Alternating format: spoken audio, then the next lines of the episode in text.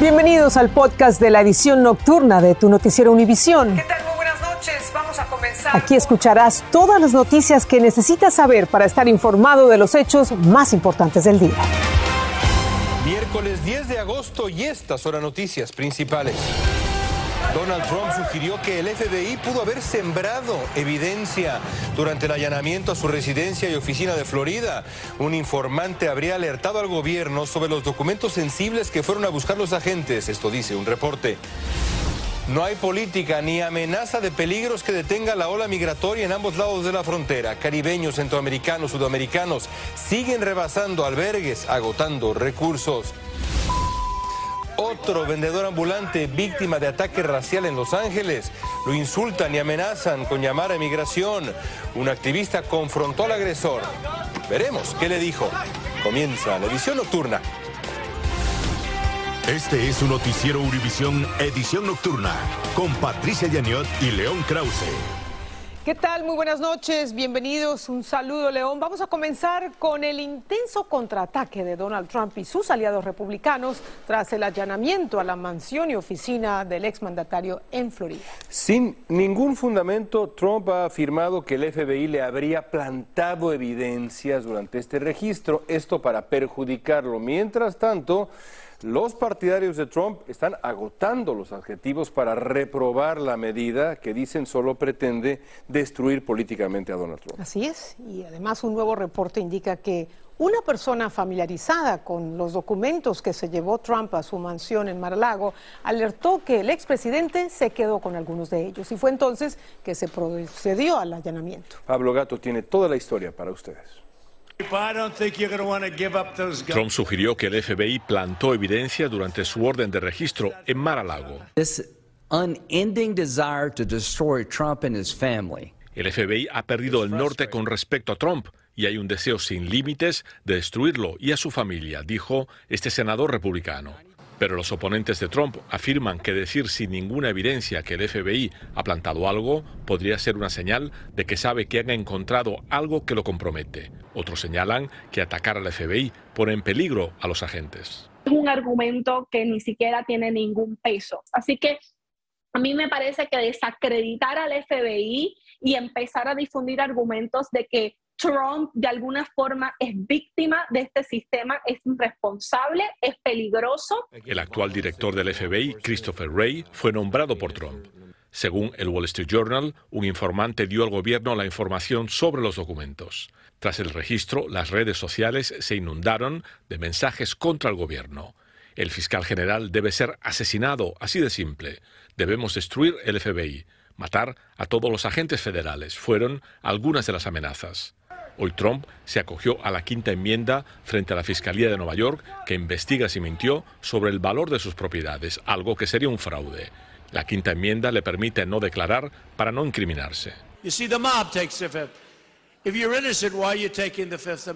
Si eres inocente, ¿para qué te acoges a la quinta enmienda? Eso es lo que hace la mafia, dijo en 2016. Trump encara unas 20 demandas civiles, criminales, personales del gobierno e incluso familiares el panorama legal y criminal de Trump se está complicando mucho. Se está complicando, Pablo. ¿Y cuál ha sido la reacción del Departamento de Justicia? Pues hasta el momento ninguna, pero hace unos días preguntaron al fiscal general si investigaría a un expresidente de los Estados Unidos y dijo, nadie está por encima de la ley en este país. No lo puedo decir de forma más clara. No hay nada que nos impida investigar a cualquier persona. Y todo esto pasa cuando faltan apenas 89 días para las elecciones al Congreso. León. Gracias, Pablo. El flujo de migrantes a través de la frontera, mientras tanto, con México no deja de aumentar y las autoridades a ambos lados están presionadas para ayudarlos. En México los albergues están abarrotados y sin recursos para dar atención básica. Desde Reynosa a México, Marlene Guzmán tiene más de esta crisis humanitaria que a veces parece no tener fin. La llegada masiva de inmigrantes tanto a México como a Estados Unidos parece no tener fin y en ambos lados de la frontera la situación es incontrolable. En ciudades fronterizas de Texas como McAllen llegan a diario unos 250 migrantes que fueron liberados. Estamos recibiendo Haití, Venezuela, Nicaragua y Cuba. gran mayoría. Colombia también. La situación es peor en dos refugios de Reynosa.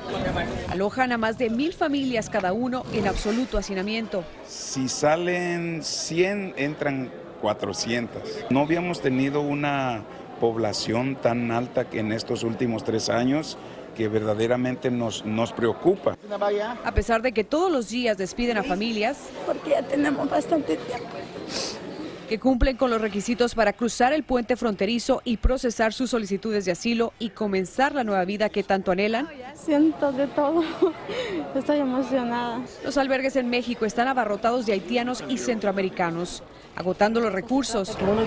Algunos llegaron recientemente. Con miedo, que viene sufriendo en el camino y pues que otra vez lo tienen para atrás, pues está bien fregado, ¿no? Evidencia de la gran cantidad de familias migrantes que están llegando todos los días a Reynosa es la instalación de este campamento improvisado en los dos albergues de esta ciudad fronteriza del lado mexicano. Adentro está lleno, no hay cupo.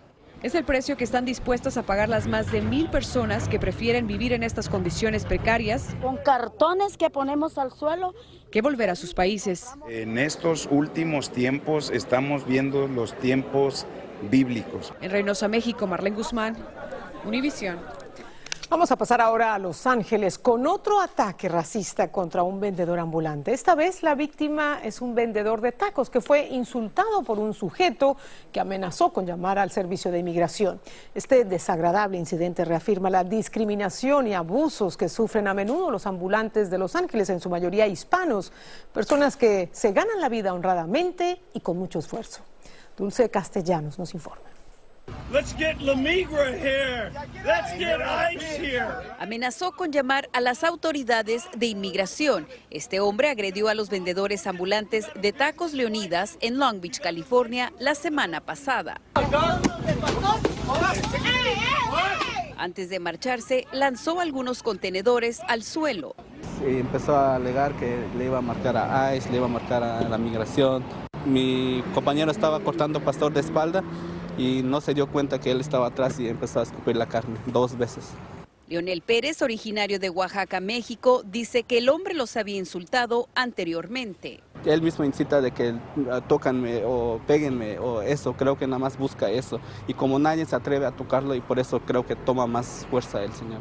Edil Enamorado, un activista que aboga por los vendedores ambulantes, organizó un evento para apoyar a Leonel tras las pérdidas del incidente el cual fue sumamente exitoso. Regularmente ayudamos a los vendedores a crear una cuenta de GoFundMe donde solamente él tenga el acceso, pero él dijo que no, que estaba bien, que solo quería que la gente viniera y apoyara su negocio. Edín también llegó hasta la residencia del atacante y cuestionó sus acciones. Uh, el hombre dijo que estaba bajo la influencia del alcohol admitió haber escupido la comida y se disculpó. Tras el reciente asesinato de un vendedor de frutas, Leonel Pérez dice estar agradecido que aún está con vida y puede seguir laborando para sostener a su familia. En Long Beach, California, Dulce Castellanos, Univisión. En México fracasó el intento de rescatar a los 10 trabajadores que llevan casi una semana atrapados dentro de una mina de carbón en Coahuila. Un equipo de buzos descendió al yacimiento, pero tuvo que regresar a la superficie porque troncos de madera les impedían el acceso. Esto obligó a cancelar el rescate. Pedro Ultreras ha seguido de cerca el desenlace de este accidente. Para ustedes.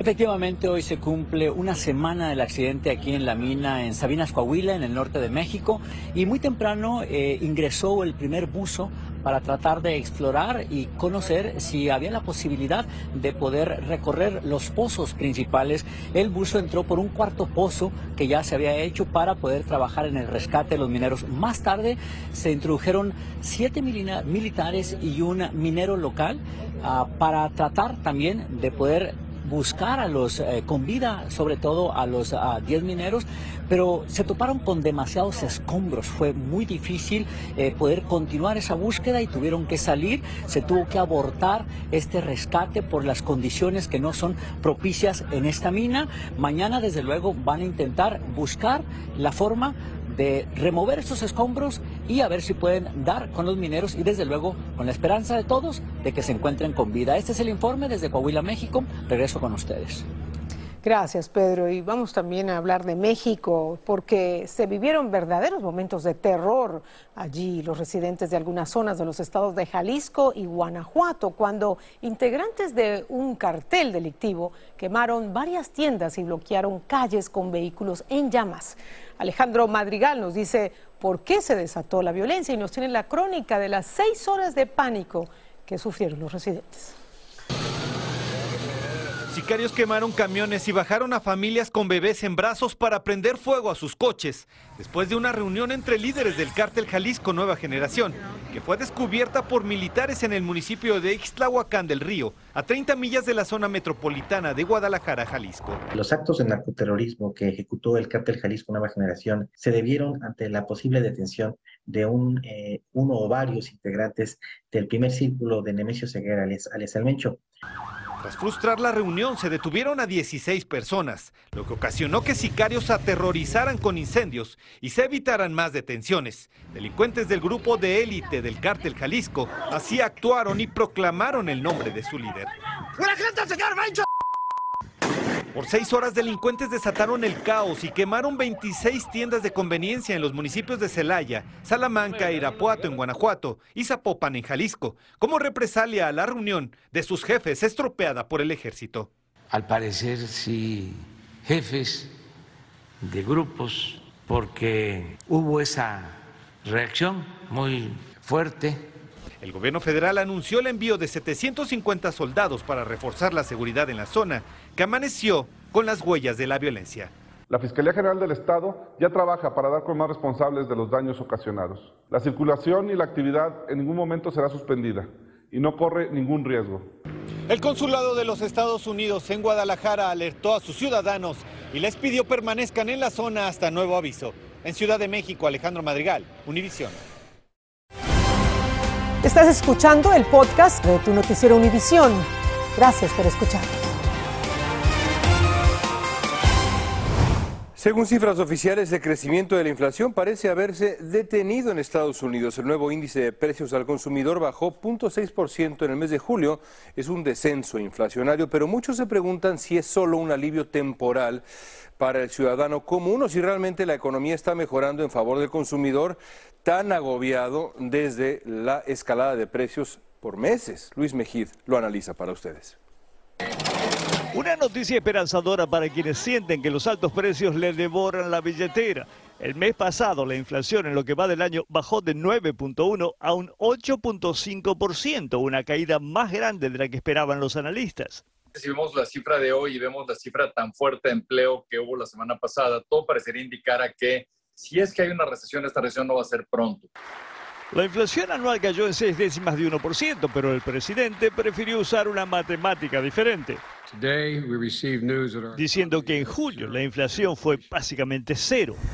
Técnicamente eso es cierto. La inflación continúa siendo alta, pero si analizamos solamente el mes de julio, el índice de precios al consumidor se ha mantenido estable, porque mientras por un lado los precios de los combustibles bajaron significativamente, por el otro aumentaron los alimentos y los alquileres, y eso es algo que la gente nota todos los días.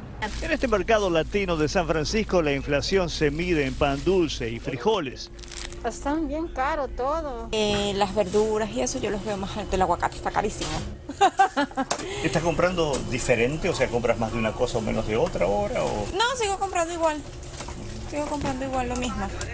Mientras las familias balancean sus presupuestos, la Reserva Federal balancea los aumentos de intereses para combatir la inflación. El reporte de precios de hoy muestra que en parte la estrategia empieza a dar resultados. En San Francisco, Luis Mejía, Univisión. Hablemos ahora de una creciente preocupación entre padres y especialistas. El uso casi adictivo de las redes sociales entre adolescentes continúa aumentando con su secuela de daños físicos y emocionales. Danay Rivero nos tiene los resultados de una reciente encuesta del Centro de Investigaciones Pew y la opinión de los expertos sobre este fenómeno social. El uso de las redes sociales entre adolescentes crece a pasos agigantados a medida que pasan los años. Más de un tercio de estos jóvenes están en línea constantemente, según una encuesta del Pew Research Center.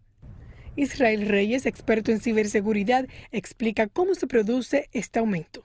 Y esto se debe a que las redes sociales implementan algoritmos que son de inteligencia artificial altamente sofisticados, lo cual produce un nivel alto de adicción en estos jóvenes.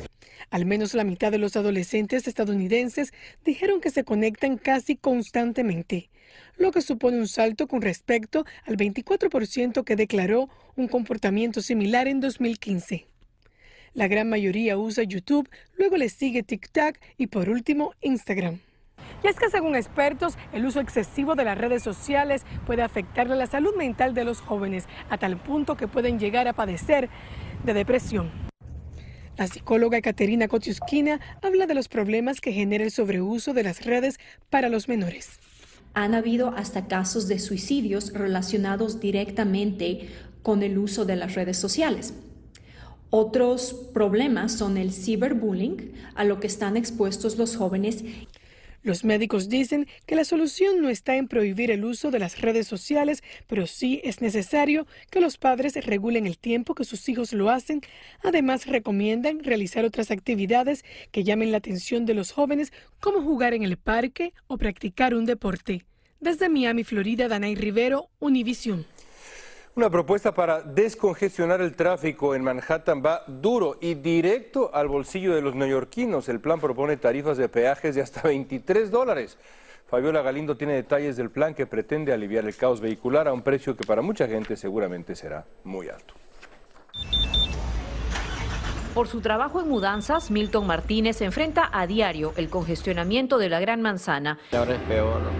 Ahora el tiempo que uno tiene para ir a Manhattan demasiado.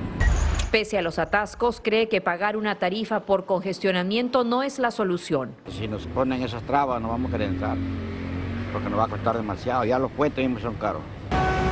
Pero el plan de pago para evitar el tráfico está avanzando. Es el primero de su tipo en el país y busca disuadir a los conductores de ingresar a cierta zona de Manhattan. Hoy se anunció que el proyecto contempla una tarifa de entre 9 y 23 dólares por transitar al sur de la calle 56 hasta el distrito financiero, dependiendo de la hora pico. Los taxis y conductores del vecino estado de Nueva Jersey piden se les exonere del pago. Lo que paguen en el peaje del túnel se le debe eh, como que restar del cargo de congestión. Los fondos recaudados se destinarán al mejoramiento del transporte público.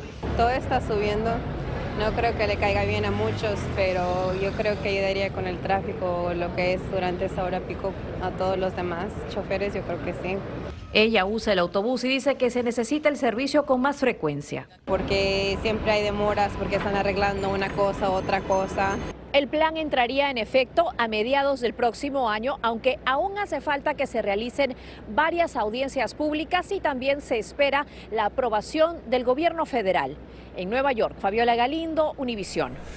Los bomberos y los transeúntes se unieron para rescatar a una mujer momentos antes de que su vehículo fuera literalmente tragado por un socavón. Ahí está el momento. Gracias a su colaboración la sacaron por la ventanilla trasera justo antes de que el, carro quedara sumergido por completo. Esto pasó en El Paso, Texas, después de que el socavón se abriera por una fractura de la red de agua y adiós el auto. La cuñada del presidente peruano Pedro Castillo se entregó a la policía que la venía buscando para cumplir una detención por 10 días por presunto lavado de activos. Jennifer Paredes, sospechosa de ayudar al dueño de una presunta empresa fantasma. La fiscalía acusa a Castillo Paredes y otros miembros de su entorno familiar y de amigos de integrar, bueno, pues un grupo criminal. Grupos de izquierda y sindicatos argentinos salieron a protestar en Buenos Aires por las malas condiciones laborales, ondeando banderas y portando carteles contra el FMI. Se quejaron de la inflación galopante que azota al país. Pidieron además una reunión con el recién nombrado ministro de Economía, Sergio Massa, para exigir soluciones a sus demandas. Nos despedimos con un récord mundial. Un apneísta francés batió el récord mundial con una inmersión de 120 metros de profundidad. Esto, pues sí, a pulmón. Mira más. Él se llama Arnaud Gerald. Batió su propio récord por séptima vez en su carrera y por segunda vez esta semana. Y lo hizo durante una competencia en las Islas Bahamas. Eso de tener capacidad pulmonar realmente nos ahorra los equipos de buceo. Y, e insisto, me recuerda mi película favorita, Azul Profundo creo que se llama en, español, The Big Blue, véanla. Gracias. Así termina el episodio de hoy de Tu Noticiero Univisión. Gracias por escucharnos.